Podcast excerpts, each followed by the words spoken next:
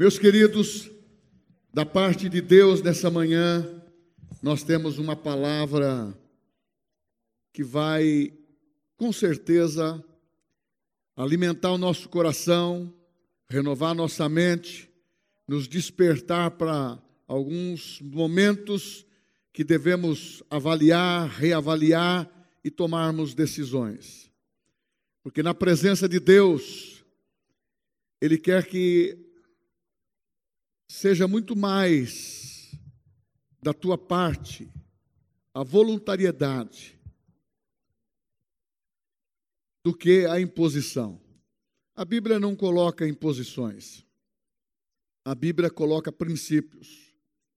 É através da obediência que nós começamos a praticar e através desses resultados as nossas vidas, os milagres acontecem e o poder de Deus passa a ser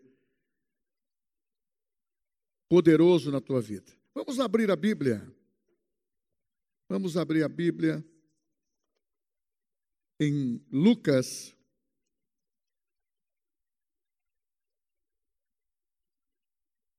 Capítulo 7. Lucas capítulo 7 versículo 9.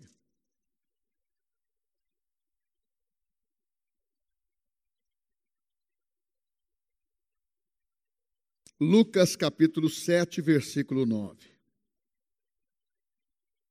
Diz assim: Ouvidas estas palavras, admirou-se Jesus dele e, voltando-se para o povo que o acompanhava, disse: Afirmo-vos que nem mesmo em Israel achei fé como esta.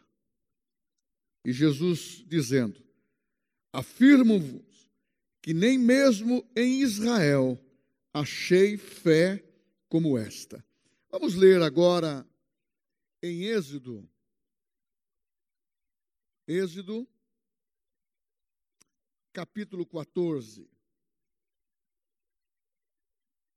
Êxodo capítulo 14, versículo 13, 14 e 15. Diz assim: Moisés, porém, respondeu ao povo: Não temais, aquetai-vos e vede o livramento do Senhor, que hoje vos fará. Porque os egípcios que hoje vedes, nunca mais os tornarei a ver. E disse o Senhor a Moisés: Por que clamas a mim? Dize aos filhos de Israel que marchem. Glória a Deus. Os irmãos podem se assentar.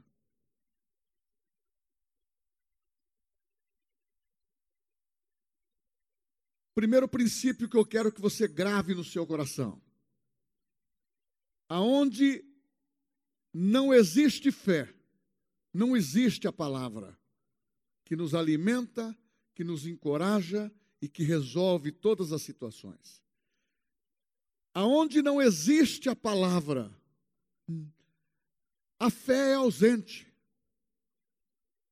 Porque a palavra, ela gera fé em nossos corações. E quando você tem a fé, você está amuniciado com uma arma espiritual que vai resolver qualquer situação que você esteja envolvido. Seja esta por uma circunstância que aconteceu, ou seja por um problema que você criou, ou seja por uma brecha que surgiu, uma coisa sabemos: Deus tem a solução. E eu quero falar um pouco sobre fé, eu quero falar um pouco sobre segurança, e quero falar um pouco sobre o despertamento que nós temos que ter nos dias de hoje. Primeiramente, nós temos muitas vezes escolhido nome para filhos que significam verdades importantes para nós. Como se você escolhesse Elias, isso quer dizer Jeová Deus. Se você escolhesse outros nomes que são bíblicos, você vai ter um significado sempre de inspiração, que motivou aquele casal do, daquele momento trazer o nome para aquele filho ou, ou para aquela filha, dando o significado do livramento do poder de Deus ou para aquela situação. E fé poderia ser o nosso nome. Era como se tivesse você com o nome de fé. Vem aqui convicção. Vem aqui livramento de Deus. Vem aqui você que pode fazer a existir aquilo, aquilo que não existe. Então, não seria um nome qualquer, seria um nome com significado. Então, permita o Espírito Santo chamar você pelo seu nome hoje. Você é fé. Personalize isso. Viva isso. Para que as coisas que você tem desejado no seu coração, ela possa se materializar, possa trazer à existência e você manter a confissão firme de Deus naquilo que você tem como objetivo. Volto a dizer: aonde não tem a palavra de Deus, não existe fé, porque a fé vem por ouvir, e ouvir a palavra de Deus. Com isso, eu quero chamar a atenção para você dentro de um princípio que nós ensinamos. A fé é mensurável. Isso significa, a fé, ela é medida. A fé pode ser avaliada como pequena ou como grande. A fé, ela pode ser observada, vista nas suas atitudes, mesmo nos seus olhos. Porque uma pessoa que é convicta do que faz, uma pessoa que é convicta daquilo que crê, uma pessoa que é convicta dentro dos milagres de Deus, ela está sempre disposta a saber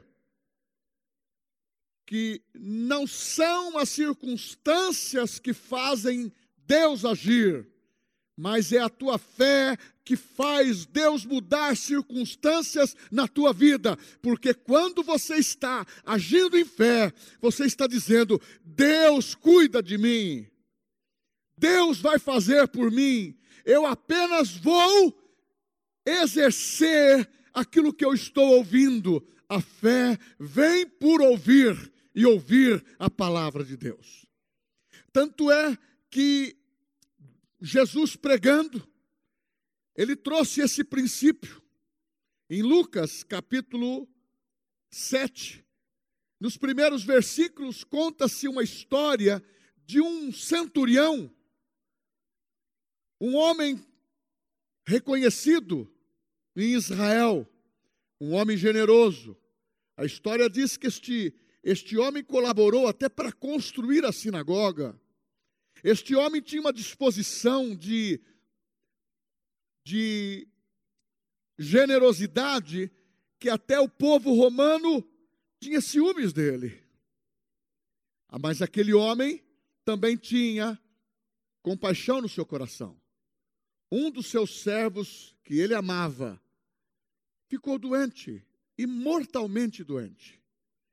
Mas ele tinha uma expectativa no coração ele ouviu falar da fé que operava em Jesus.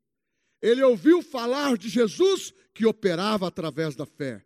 Ele ouviu falar de Jesus que os milagres aconteciam. E este homem, respeitando, se sentindo até envergonhado de chegar perante Jesus, mandou alguns recados através de algumas pessoas. Fala para Jesus que eu estou aqui em Cafarnaum, estou com um servo doente, mas que ele fale uma só palavra, será o suficiente. Isso basta. Eu creio naquilo que ele faz. Eu sei que da parte de Deus ele ensina e ele faz milagres. E não só isto tem mudado a vida deste povo. E quando o recado chegou até Jesus, prontamente eu vou até ele. Quando você tem a graça de Deus, que é recebida gratuitamente, você não faz imposições, você não cobra, você não valoriza o seu dom no sentido de querer se gloriar daquilo que tem. Aquilo que tem, eu te dou. Em nome de Jesus, o Nazareno anda. É algo espontâneo, é algo, é algo maravilhoso. Não há monopólio, não há cobrança, porque de graça recebemos, nós de graça damos. E Jesus simplesmente ao ouvir que este homem não precisava da presença de Jesus ali para curar, somente uma palavra, porque ele tinha conhecimento do que significava autoridade. Ele tinha conhecimento do que se emitir uma palavra dada com autoridade. Aquele que é revestido dessa autoridade, o resultado, o resultado acontece. Então Jesus disse: O teu servo está sarado. Jesus não precisou nem estar lá. É isso que significa a oração os nossos dias. Jesus não está aqui em pessoa, mas o Espírito Santo está. Nós podemos fazer uma oração no poder do Espírito Santo no nome de Jesus ao Pai. E ele responde: Este é o segredo da fé. E Jesus se expressou dizendo para que todos ouvissem: Nunca vi tamanha fé em Israel como desse homem. Ei, seu nome é fé. Ei, a sua família, ela pode viver pela fé. Ei, tudo que você pode colher é através da fé. E eu pergunto para você: qual o tamanho que você quer ser?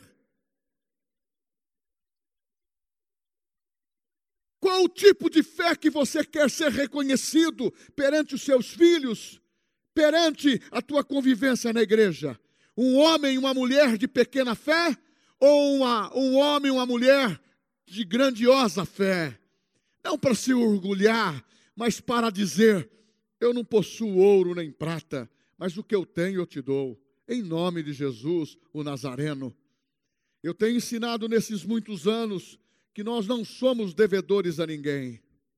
Não é porque o pastor tem sido usado, ou você tem sido usado, para canalizar o bem-estar para uma pessoa a cura para uma pessoa, a salvação para uma pessoa, o recurso para uma pessoa, o donativo para uma pessoa, é que esta está presa a mim como um devedor. Não. Aquilo que está em nós, nós damos gratuitamente. Isto é fé. E dentro desse contexto, eu quero que você esteja sabedor, consciente, que se você for medido hoje, que não seja pequena a sua fé. Que não seja pequena a tua fé. Que tenha uma fé gloriosa, uma fé robusta, uma fé que possa ajudar a ti mesmo e ajudar outros. Uma fé que você saiba no seu coração, na sua oração, eu não posso agradar a Deus se eu não tiver fé.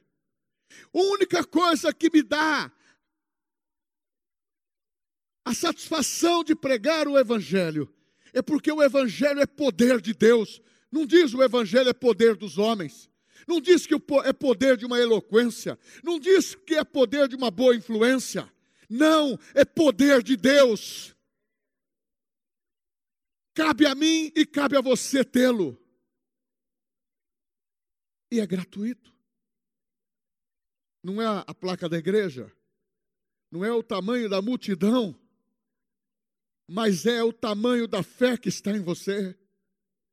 É aquilo que Deus quer que você saiba faça e exerça. Seja uma mulher, um homem de fé, talvez na sua simplicidade de poucas palavras, talvez a sua uh, facilidade de expressão, de ser extrovertido, mas faça, deixa Deus te usar e saber que há em você uma fé extraordinária que pode manter milagres ativos nos dias de hoje. Vamos para uma história de que envolve Moisés, que, que envolve o povo de Israel no Egito. Mas antes eu preciso dizer: como que este povo chegou no Egito? Vocês se recordam que Jacó tinha doze filhos? E os seus irmãos venderam José para uma caravana de, filisteus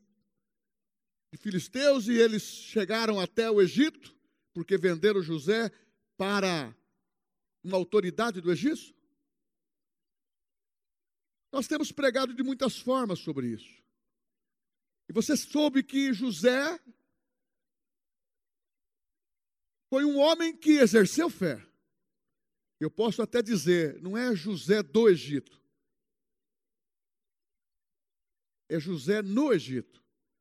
Ele não se prendeu ao Egito.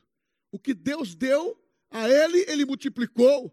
E ali o seu testemunho foi de tanta, de tanta expressão de fé que a terra estava cometida de fome. E todos aqueles seus irmãos e até os seus pais foram, foram para o Egito. Significado de Jacó, no nome antigo é suplantador, enganador. Mas o significado de quando alguém ele encontra com Deus, ele é transformado. Deus mudou o nome de Jacó para Israel. No vale do Jaboque, lutou com um anjo e prevaleceu pela sua fé. Eu estou demonstrando isso. E Israel, representado por Jacó, desceu ao Egito. E ali, ali foi tão bom que supriu a fome de todos. José foi conduzido ao poder com 30 anos, depois de passar as suas provações, e venceu. Só lembrando para você, muitas vezes antes de uma promessa de Deus na tua vida, precisa da perseverança. Se José não fosse perseverante, ele não era coroado como administrador do Egito, o segundo homem do Egito. Então é a fidelidade é a fidelidade que nós devemos ter dentro da nossa fé. Oi, seu nome é fé, meu nome tem que ser fé. Eu tenho que ser chamado e reconhecido que há uma convicção dentro do meu coração que ela não muda com o mundo. Eu vou passar rápido nessa história. José administrou o Egito 80 anos, morreu com 110 anos. Aí vieram outros faraós, mudaram os procedimentos das leis e algumas coisas mais, esqueceram de José, e lá eles permaneceram 400 anos. É agora, nesses dias, que eu quero chamar a tua atenção. Ali a terra passou a ser boa para, o povo de Deus, até chegar o momento da escravidão. Plantava, rendia, tinha, possuía, tudo porque havia um bom testemunho de José. O tempo passou, o povo se acomodou e ali ficou 400 anos até chegar à escravidão. Vou abrir um parênteses agora para você.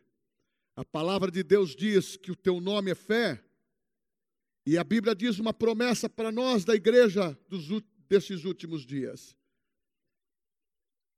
que o Evangelho tem que ser pregado até os confins da terra. Nesses últimos dias foi a promessa de Jesus. Sermos cheios do Espírito Santo, cheios de fé. Só que já está fazendo dois mil anos que o tempo passou. Embora para Israel não foi determinado naquele tempo, ninguém sabia quanto tempo eles iriam passar.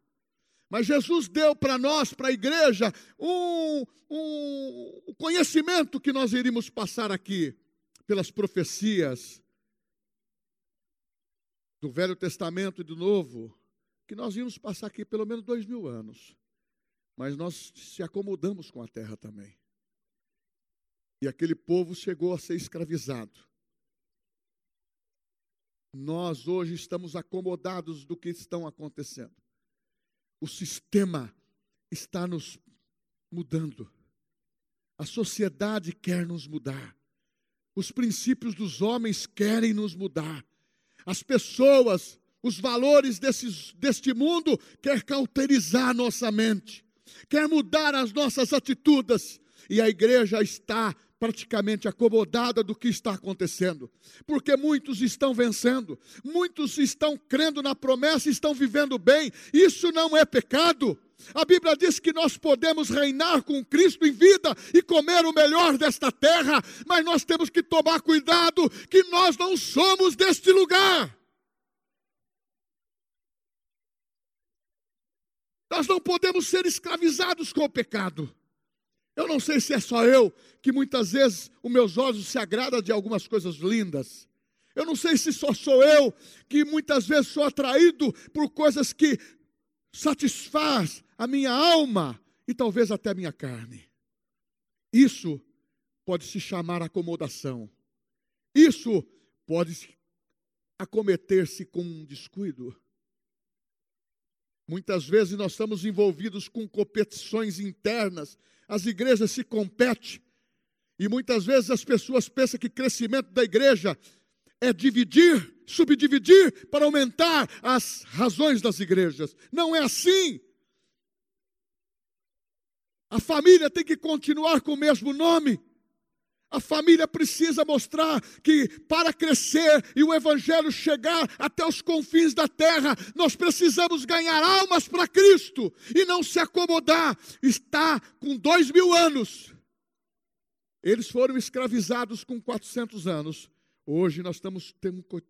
Mas nós não vamos ser escravizados, pastor. Ó, oh, escraviza-se na mente, escraviza-se nas emoções e muda os conceitos.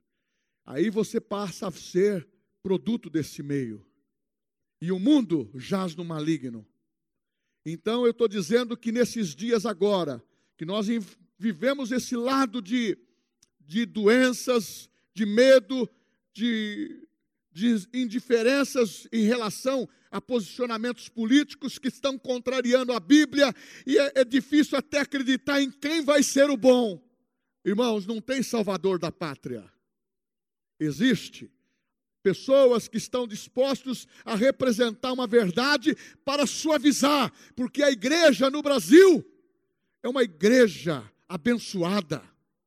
Eu fico com aquela palavra do ministro lá da, de Israel.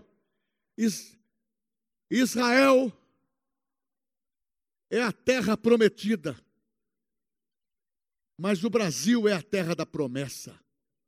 Meu irmão, não, nós aqui no meio de tantas de tantas coisas que acontecem, desde a corrupção, do roubo, até outras coisas mais, nós conseguimos sobreviver. O brasileiro se reinventa, a economia está começando a crescer e começa a surgir uma série de coisas que estão abalando a nossa fé. Teu nome é fé. Chame a convicção para a tua vida não se envolva. O bom soldado não se envolve com as coisas deste mundo. Mas eu volto a dizer: nós temos que ter consciência do que o evangelho tem que estar livre para ser pregado. O Brasil tem esse privilégio. Vamos mantê-los. E tomar, tomar cuidados com quem nós andamos. Tomar cuidado com quem nós temos as ideologias. Sabe por quê? Hoje, o diabo está entrando com um sapatinho de algodão dentro das nossas casas, mudando os valores, acomodando, e muitas vezes, tome cuidado, Eli Parreira e todos os nomes de vocês, até mesmo com o ganho. Nós podemos ganhar e viver bem, mas nós não podemos negociar nossa fé. E muitas vezes nós caímos em ciladas, mas primeiramente, se porventura você caiu em alguma cilada, peça perdão, se arrependa e reconstrua. Este é o princípio. Mas tome cuidado, não seja escravizado no seu na sua fé. Você nasceu para ser livre. Jesus morreu e ressuscitou para que você fosse livre. Vamos para a palavra também. Deu para entender que aquele povo ficou ali, se acomodou e ficou escravo? Deu para entender se a, se a igreja se acomodar, ela vai se manter escrava de valores que não são da palavra? Aonde não tem a palavra, não tem fé. Aonde tem fé é porque a palavra está presente. Aonde não tem fé é porque a palavra está ausente. Então, não tenha medo de expressar aquilo que você crê. Aí chegou o momento em que Deus levantou Moisés. Sempre saiba que Deus está pronto para resolver os problemas que nós criamos. Não foi Deus que criou essa situação para o povo de Israel, foi o próprio povo que criou essa situação. Mas Deus definiu sempre desde o começo que a fé é o resultado da transferência da palavra para a cabeça do homem, para o coração do homem, porque é com o coração que você crê, é com a, com a boca que você fala, é com a mente renovada que você consegue enxergar as verdades de Deus. Irmãos, eu não quero crente cauterizado por mentes humanas. Eu não quero, eu não quero que as pessoas venham viver sobre fardos e cargas pesadas. A fé não é isto.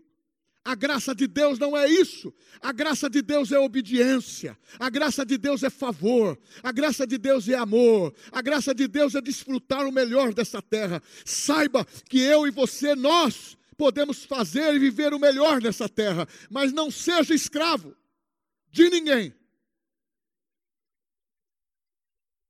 Até mesmo de igrejas que querem condicionar as pessoas de uma maneira como se fosse o mando. Nós não somos dono de ninguém. Pastor não é dono de ninguém. Quem é o seu dono? Quem é teu Senhor? Chama-se Jesus Cristo. Como Ele é o meu dono e é o meu Senhor. É isso que nós devemos ensinar. Para que a nossa fé seja livre, para que você esteja despertado, para ajudar e ser o cumprimento dessa promessa que o evangelho seja pregado até os confins da terra, porque, meu irmão, ó, rapidinho, daqui um pouquinho nós estamos indo embora. Nós estamos indo embora. Nós estamos indo embora. Então, vamos, oi, você chama fé, convicção no seu coração. E se você estiver passando uma dificuldade, você como fala assim: o meu nome é fé, eu não vou ceder. Meu nome é fé, eu não vou ceder. Meu nome é fé, eu não vou me abalar. Meu nome é fé, eu não vou morrer. Meu nome é fé, eu não vou ficar doente. Nenhum lugar poderia ser tão mais seguro. Criou-se um problema, mas Deus veio com a solução. Põe isso no seu coração. Qualquer tipo de problema que você tiver, na área espiritual, na área da, da alma, na área do corpo, a solução é de Deus. Ele resolve tudo. Esse povo estava confinado, morrendo à míngua, sendo escravizado, mas Deus levanta um libertador. Moisés veio, Deus preparou esse homem. As coisas e as pressões começaram a definir. É no meio das pressões que você começa a ver o poder de Deus. Porque você tira os olhos de você mesmo e começa a dizer: Eu recebi fé. E Deus diz assim: eu nunca vi tanto fé no coração daquela mulher. Eu nunca vi tanta fé no coração daquele homem.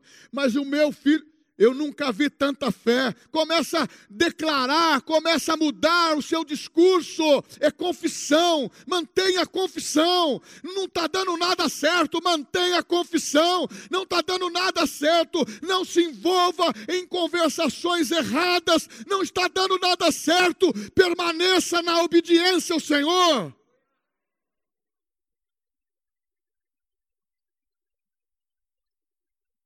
E quando Moisés disse: Eu aceito, estou passando por cima da história toda que você conhece. Ah, o foco da minha pregação não é focalizar toda a história. E Moisés foi para o livramento, mas antes o cordeiro foi morto. Sem derramamento de sangue não há perdão. Primeiro veio a marca, veio o livramento, há poder no sangue, como há poder no sangue de Jesus, e é eficaz, é permanente, é definitivo. Ele comprou você e comprou a mim. Mas aquele povo, eles não estavam nessa aliança que nós estamos hoje, a nova aliança em Cristo. Eles estavam no Velho Testamento. A lei era para ser colocada, ainda não tinha sido. E tiraram o povo, e o povo foi se deparou perante o Mar Vermelho. Se você ler a história, Faraó percebeu nos olhos humanos que houve uma falha, decidiram ir pelo caminho errado. E o estreito que eles se envolveram era um beco sem saída. Mas Deus tem o controle de todas as coisas nas suas mãos. Meu irmão, não tenha medo, não tenha receio do que você está passando. Transfira isso para as mãos de Deus. Não tem lugar melhor, mais seguro do que estar nas mãos de Deus. Mesmo que digam diferente, não tem lugar mais seguro do que estar nas mãos de Deus. Eu tenho dito isso que na presença de Deus é que as nossas fraquezas desaparecem. Sabe por quê? Porque Deus compreende. Deus perdoa, Deus é compassivo, Deus é, é tardio em, em irar-se.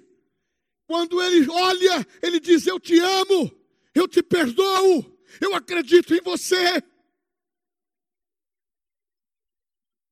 Mas se você é avaliado pelo conceito daqueles que se estribam no seu próprio conhecimento, há condenação, não há perdão, não há chance. Quem disse? Se você estiver aqui se lamentando com a sua fé cristã, a ponto de desistir, eu digo para você: o teu nome é fé, ele acredita em você, a existência vai acontecer, porque Deus, Ele ativa o teu coração, agora mesmo, o que passou, passou. Esse é o evangelho que é poder de Deus. E quando Moisés estava perante o mar vermelho, sem saída, continuou a murmuração. Continuou se dizer, era preferível, preferível ficar no, no Egito do que morrer aqui. Mas o que, que tinha na mão de Moisés? Um bastão uma vara de um de um cuidador de animais. Muitas vezes você, olhando para essa história, você vê o símbolo da autoridade num, num cajado, num um pedaço de pau. E o povo sabia que quando aquilo era estendido, o poder de Deus era manifestado. Que tal você lembrar que o sinal de autoridade hoje está pela, pelo Espírito Santo dentro da tua vida? E o que você diz tem poder. Naquele tempo, simplesmente, por que horas a mim, Moisés? Por que, que você está se desprendendo da fé que você tem, se o seu nome é para você acreditar em você mesmo? Porque você oras, porque você clamas a mim, diga para o meu povo que marche. Olha que mudança. Não é para ficar 400 anos lá. Não é para ficar mais que dois dias nessa terra. Nós temos que tomar cuidado, meu irmão. A fascinação desse mundo, ela toca os nossos olhos. Muitas vezes toca o nosso coração. Muitas vezes querem cobrar os nossos filhos. Sabe que o que Faraó falou para Moisés? Eu libero o povo, mas deixa aqui os filhos. O mundo quer os nossos filhos. Eles querem os nossos filhos. Mas nós não podemos dar. Nós temos que ensinar. Nós temos que incutir na cabeça dos nossos filhos que há um poder de sermos chamados filho de Deus. e nós somos diferentes. Custa o que, que está? Confrontos ou não, mas nós temos que ter a nossa identidade. Porque, eu, você lembra no começo da pregação, como que você quer ser conhecido? Um homem de pequena fé ou um homem de grande fé? Ah, mas tem pessoas que querem usar o exemplo de Pedro, que está em Mateus capítulo 8, quando Jesus disse: Vem, com, vem até mim. E Pedro submergiu. Jesus usou aquela palavra, homem de, homem de pouca fé, dentro de um contexto. Mas eu gostaria de ser Pedro. Ele andou muitos metros em cima da água. Veja pelo lado da convicção e do desejo. Mas é que Vamos olhar para aquilo que o texto diz. Ele começou a colocar a atenção na força do vento. É isso que Satanás muitas vezes quis fazer na cabeça de Moisés, na cabeça do povo, e faz na, quer fazer na nossa cabeça. Olhe para o medo da, da pandemia, Olhe para o medo das mortes, olhe para o medo da doença, olhe para o medo que você vai falir, que você não vai ter dinheiro. Olhe, olhe, olhe, e você começa a viver um momento que começa a apavorar. Olhe para Deus. Olhe para Deus. Olhe para Deus. Se você viveu até agora e você está bem, Ele vai continuar.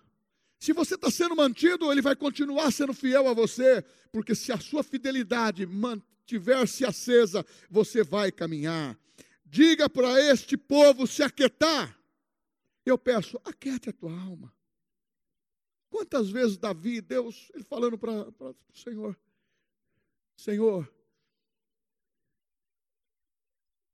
por que está abatida a minha alma? Por que, que eu estou me perturbando dentro de mim? E veio a, a resposta: espere em Deus. Meu irmão, o valor, o poder que nós temos na boca. A nossa boca em movimento é a maior ferramenta para você declarar aquilo que você quer, aquilo que você precisa, e vai acontecer os milagres posicionados na palavra, porque tudo aquilo que você falar com promessas e resgatar vai acontecer. Agora, se você não crê, sabe por que Israel não foi destruído até hoje? Porque crê que é escolhido. Sabe por que, que a igreja não vai ser destruída nunca? Porque é a menina dos olhos de Deus. E Jesus pagou um alto preço. Isso não será desfeito. Mas isso também não me dá liberdade para viver pecando e longe da, da oportunidade da graça de Deus e querendo viver sempre os minutos do ladrão da cruz. Não, as histórias são contadas na Bíblia para te dar prevenção, para você tirar boas lições, não para que você nem eu se justificar o nosso pecado. Pecado tem que ser perdoado, mas com a confissão. Você tem que confessar, confessar, pedir perdão, se arrepender, está perdoado. Agora Moisés diz: Aquetai-vos e vede o grande livramento do Senhor. Meu irmão, ele diz: O Senhor pelejará por vós. Diga ao meu povo que pare. Diga ao meu povo que espere.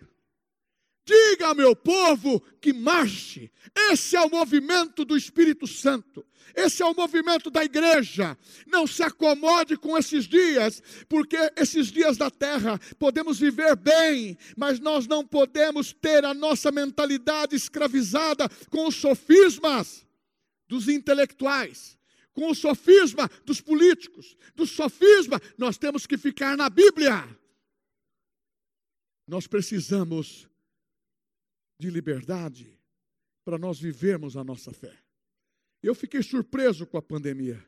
Até hoje nós estamos ao reflexo. Nós éramos para estar muito mais avançado, com muito mais gente. Qual o reflexo? É que muitas vezes as pessoas querem um evangelho místico. Nós não estamos aqui para pregar um misticismo. Nós temos que pregar a palavra e o poder de Deus, porque Deus faz diferença entre o justo e o injusto. Deus faz diferença entre o puro e o impuro. Então, quanto mais você prega a palavra de uma maneira amorosa, sem condenar, porque nós não estamos aqui para condenar, mas para abrir meus próprios olhos, os teus próprios olhos, e deixar você pensar. É como que faz com a criança, põe ela de castigo. Vai pensar um pouquinho. Você sabe que tem muito adulto que precisa ficar de castigo para pensar um pouco? E nós precisamos entender: diga ao meu povo que marche. Tiveram medo, e o medo é inimigo da fé. É o mesmo sintomas de hoje. Tiveram medos de morrer, tiveram medos de perder tudo. Isto é um dos inimigos da fé, que anula e que tira você do seu nome. Ô fé, você podia falar assim, está falando comigo? Fé, fé, fé. Meu irmão, é assim que a gente incute na cabeça da criança: o seu nome é Gabriel. Você fica chamando, Gabriel, vem aqui, vem aqui, Gabriel, vem aqui. Ele vai gravar isso até entender o que significa realmente o nome. É verdade isso ou não? Se você passar perto dele e chamar, Ô Joaquim, ele não vai te dar bola, porque o nome dele, ele aprendeu a ouvir que é Gabriel, ou Márcia, ou Lúcia, ou Luciana, ou Naira. Oi, Márcia. Agora, é o Senhor que peleja por vós. Aí tem uma escolha. Eles poderiam chegar na terra prometida por um caminho. Se fosse pelo caminho da rota onde passava nas terras dos filisteus, seria muito mais rápido e perigoso. E a outra rota pelo deserto seria mais rápido, 11 dias. Mas muitas vezes também quem foge dos embates e nega a sua fé, fica atribuindo vitória para o gigante. Meu irmão, gigante, demônios são incircuncisos, não tem nada com Deus. Foi isso que Davi falou para Golias: Eu tenho compromisso com Deus poderoso. Você não é nada, você adora Balaíns, você está numa fé mortal. Eu estou numa fé que faz milagres. E ele mudou o resultado, porque disse: se você se quiser comparar a mim, há uma grande diferença. Se o mundo quiser se comparar conosco, há uma grande diferença. O teu nome é fé, o teu nome recebe o sobrenome do Filho de Deus. Você é filho de Deus. Então, que medo é esse? Que inimigo mortal é esse? Que você pode dizer: Eu vou contra ti não no meu próprio nome, eu vou contra ti no nome do Senhor Jesus, no nome do Senhor dos exércitos. Meu irmão, começa a encarar os seus gigantes de frente, porque eles vão desaparecer ou vão morrer, porque a peleja não é nossa, é de Deus. Tiveram dúvida? Você quer entristecer o Espírito Santo, é ter é você ouvir a palavra e ter dúvida, ter incredulidade. Você fala, ah, isso não é para mim. Pastor nunca passou problema. Pastor nunca viveu dificuldades. Com certeza deve ter nascido num berço de ouro. Aí ele, o outro, não, aquele problema, não, Deus ama muito mais a ela, porque ela, ela é o chotadinho de Deus, mas eu, tem na Bíblia, lá em Abacuque diz lá, o bichinho de Jacó, o povo se comparando, mas Deus, como que tu usas? Como que tu usas, Senhor, um povo iníquo desse, pagão, para nos corrigir? Ah, ele deu os olhos. Coloca a tua vida na torre de vigília. Começa a se despertar. Abacuque 2,4. Eis o soberbo, não tenho prazer nele, mas o meu justo viverá pela fé. é quatro vezes citado na Bíblia. Quer dizer, o meu justo, ele vai sobreviver em qualquer circunstância, ou na facilidade, ou na dificuldade, ele continua sendo o meu justo. E na nova aliança, você continuará, e ninguém pode anular a justificação que Jesus fez por você na cruz do Calvário. Quem atentará contra os eleitos de Deus, se é Cristo que os justifica? Meu irmão, você já entrou numa batalha é, é, ganha. Moisés simplesmente não ouviu a voz do povo, mas o povo teve dúvida, ele mostrou o cajado. Esta é a função do pastor. Hoje o pastor Daniel está em Campinas, volta amanhã. Foi no aniversário da sobrinha. É, meu irmão, muitas vezes sem, sem a direção o povo se corrompe. Mas você pode dar direção em amor. Você pode dar direção sem condenar. Você pode dar direção aplicando os princípios. Você pode dar direção tendo compaixão. E você pode dar direção dizendo: Como eu vou amar a Deus que eu não vejo, se eu não amo o meu irmão que eu vejo? Nós estamos num tempo em que a escolha do caminho que nós vamos, tem hora que você não quer enfrentar o problema, precisa enfrentar, precisa enfrentar a pandemia, precisa enfrentar os desafios dos sintomas de qualquer tipo de coisa, de problema, de dinheiro, o que for, de ataques, de injúrias, de maldades. Porque se, se alguém falar contra você, contra a tua honra, tem pessoa que vai tirar a vida. Onde se viu? Eu não fiz isso. Estão me acusando. Meu irmão, são mais do que são por nós do que são contra nós. Tem mais anjos do que demônios. Tem mais anjos do que demônio. Só, carre... Só caiu uma terça parte. O resto é nosso. então não fique preocupado com isso, não. Nós temos uma maioria. E é Deus. A verdadeira fé considera Deus. A verdadeira fé considera Deus e não a circunstância. A verdadeira fé considera Deus e não os problemas. A verdadeira fé considera Deus e não as enfermidades, porque ele diz: Eu saro as tuas enfermidades. Uh, aleluia! Quando disseram que eu ia morrer, eu disse: Se morrerei, falarei mais do Senhor Jesus. Mas aí eu disse: Não morrerei, mas viverei para contar os feitos do Senhor. Meu irmão, está o poder na palavra. Ai, a pessoa tem uma dor na perna, meu Senhor. Agora está falando na pandemia que está dando um problema de coagulação do sangue. Meu Deus, eu estou sentindo uma dor aqui na panturrilha. Meu Deus, eu estou me vendo até com um toquinho já. Tem outros que falam, ah, me dá força para mim começar a aprender a exercitar e, e, e, ir no campeonato das Olimpíadas. Irmãos, para de pensar as coisas erradas. Tem pessoa que teve um probleminha na empresa, ele já está pensando na falência. Ah, mas teve um protesto. Calma, vai lá, espera um momento, tira o protesto, levantou o protesto, recaminha a tua vida. Não é para você perder a esperança. Meu irmão, a palavra diz: deveras terás um bom futuro. Você é crente, você é filho de Deus. E a tua esperança não será frustrada. Nós temos que parar de pensar que ficar no mesmo lugar sem ninguém nos incomodar, isso é bom, isso é ruim. É bom ter umas alfinetadas. É bom ter uns probleminha, porque leva a crente a orar.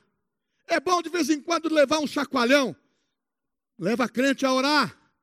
É bom, mas é bom também nós, como cristão, adultos, pais, ter a palavra de orientação para quem precisar. Não ser camaleão de falar as coisas que a pessoa quer ouvir só para alegrar o coração dela. Fale da palavra com amor, ensina com amor. Ensina o filho com amor, ensina a filha com amor, ensina o marido com amor, ensina a mulher com amor. Meu irmão, a vida, ela é uma competição. No mundo é desleal, entre nós não. Na competição, nós agregamos o que ela não tem, eu tenho. O que eu tenho, ela não tem. Nós juntamos. Vamos jogar frescobol na praia. Um jogando a bolinha para o outro, assim, numa boa. Se cair, você pega, joga no pandeirinho lá para ela jogar para você. É diferente do, do tênis. Você quer matar o ponto. Ele é teu inimigo do outro lado. Você quer matar o ponto. Frescobol não. Você toma um solzinho gostoso na praia, tomou um sorvete e joga um negócio legal. É isso que é Deus. Se depender de vós, detenhais paz com todos os homens. É isso que Deus faz. Mas quando Ele fala, escolha a rota, escolha a, a distância, não tenha medo. O Senhor é contigo. E eu vou terminar. Eu fico tão animado pregando a palavra. A fé e o temor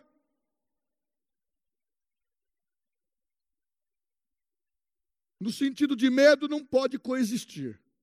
As circunstâncias não podem predominar na nossa vida. Nós temos que olhar para ela e dizer: eu tenho o que a Bíblia diz que eu tenho. Eu tenho o que o Pai fala de mim. Eu tenho porque eu sou amado. Irmãos, pode acontecer. Eu já tive fases de ter a melancolia também. E Deus na madrugada diz: para de chorar. Eu não vou ouvir choro. Eu não vou ouvir lamento. O que você está falando para mim pode ser verdadeiro, mas eu quero uma atitude de fé, porque as coisas mudam quando você é chamado pelo nome, você é chamado de convicção, você já é chamado de um homem de perseverança, uma mulher de perseverança, uma mulher que está pronto para assistenciar nas horas que estão dando tudo certo, mas nas horas que estão dando tudo errado também. Viver a alegria é muito fácil, mas é viver na provação que você vai ver milagres também. Então valorize o que você tem. Valorize a sua mulher, viu? Valorize o seu marido. Eu não estou falando sobre casais. É ruim com ele, pior sem ele. É ruim com ela, pior sem ela. Tá bom? E viva a vida. Mas se ajusta. Eu falei aqui no meu dia do casamento, quase 40 anos. O ferro com ferro, ele, ele vai se afiar, mas tem hora que sai faísca. Mas você precisa ter um coração. Me perdoa, eu errei. Me perdoa, eu errei. Isso com o filho, com a mulher, com o marido e assim por diante. A coisa mais difícil para a gente é pedir perdão, irmão. Não sei se é, tem, tem dificuldade. Não é fácil, né? É só quando a gente está na presença de Deus que o coração fala assim: vai. Ah, mas eu estou certo. Abre mão disso a verdadeira fé não se importa com a pressão. A verdadeira fé não se importa com a pressão. A verdadeira fé diz assim: marche, ande. Mas eu estou com um probleminha aqui para resolver com meu netinho. Marche. Eu estou com um probleminha para resolver com a minha netinha. Irmão, quando eu fui para casa da Juliana, teve uma férias que eu fui para lá, 30 dias, quando ela perdeu a criança. Só nós sabíamos o pepino que estava na mão, com os médicos, pessoas falando coisas que não deveriam, e nós encalado, eu, Tadeu, Sueli, Rita, Tiago Borba e Juliana. Eu só disse para ela o seguinte: o que Deus tem para você é o melhor. E o que vai acontecer está determinado pelo Senhor.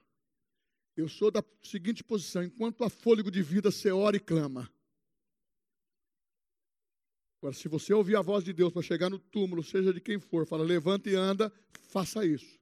Isso é fé. Agora, nós temos que entender que a pressão desse mundo não pode nos neutralizar, não pode nos parar. Eu estou paralisado porque tudo que aconteceu comigo é bom. A glória a Deus. Mas agora está acontecendo na minha família. Vamos resolver. Vamos colocar fé, a fé em prática. A verdadeira fé não se importa com a, as decisões de Faraó. O que Faraó iria fazer. Mas o que Deus iria fazer. Deus é capaz de abrir um caminho quando tudo parece perdido e sem caminho, sem rumo. Eu estou terminando. Viver as oportunidades de Deus é a melhor posição para nós na igreja. Comecei essa mensagem construindo uma fé, embasando em você, mostrando o centurião dizendo: Nunca vi tamanha fé em Israel. Quem era ele? Era israelita? Não. Ele era romano, era um pagão. Então a fé é universal, é para salvar todos os homens. E a fé vem por ouvir e ouvir a palavra de Deus. Mas eu anotei um algo importante. A igreja que vive a fé e a glória de Deus, ela é notícia no meio dessa pandemia, no meio dessa circunstância. Você se recorda o paralelo que eu fiz? Ficaram 40 anos no deserto porque se acomodaram com o tempo. A igreja já está há dois mil anos porque está tá previsto, mas está acomodada com o tempo. Nós não podemos ter medo daquilo que Deus vai fazer. Deus vai fazer grandes milagres. E nos últimos dias, nos últimos dias, diz a palavra, Ele vai derramar com mais intensidade essa graça do Espírito Santo para que as igrejas se unam numa palavra. Está tendo revelação de transformação de tantas igrejas. Meu irmão, nós não podemos ser um crente místico, nós temos que ser o crente da palavra. Você se lembra do que eu afirmei? Que aonde tem a palavra, a fé existe. Aonde não tem a palavra, não existe fé. Porque a fé é gerada pela palavra. E as circunstâncias querem falar diferente.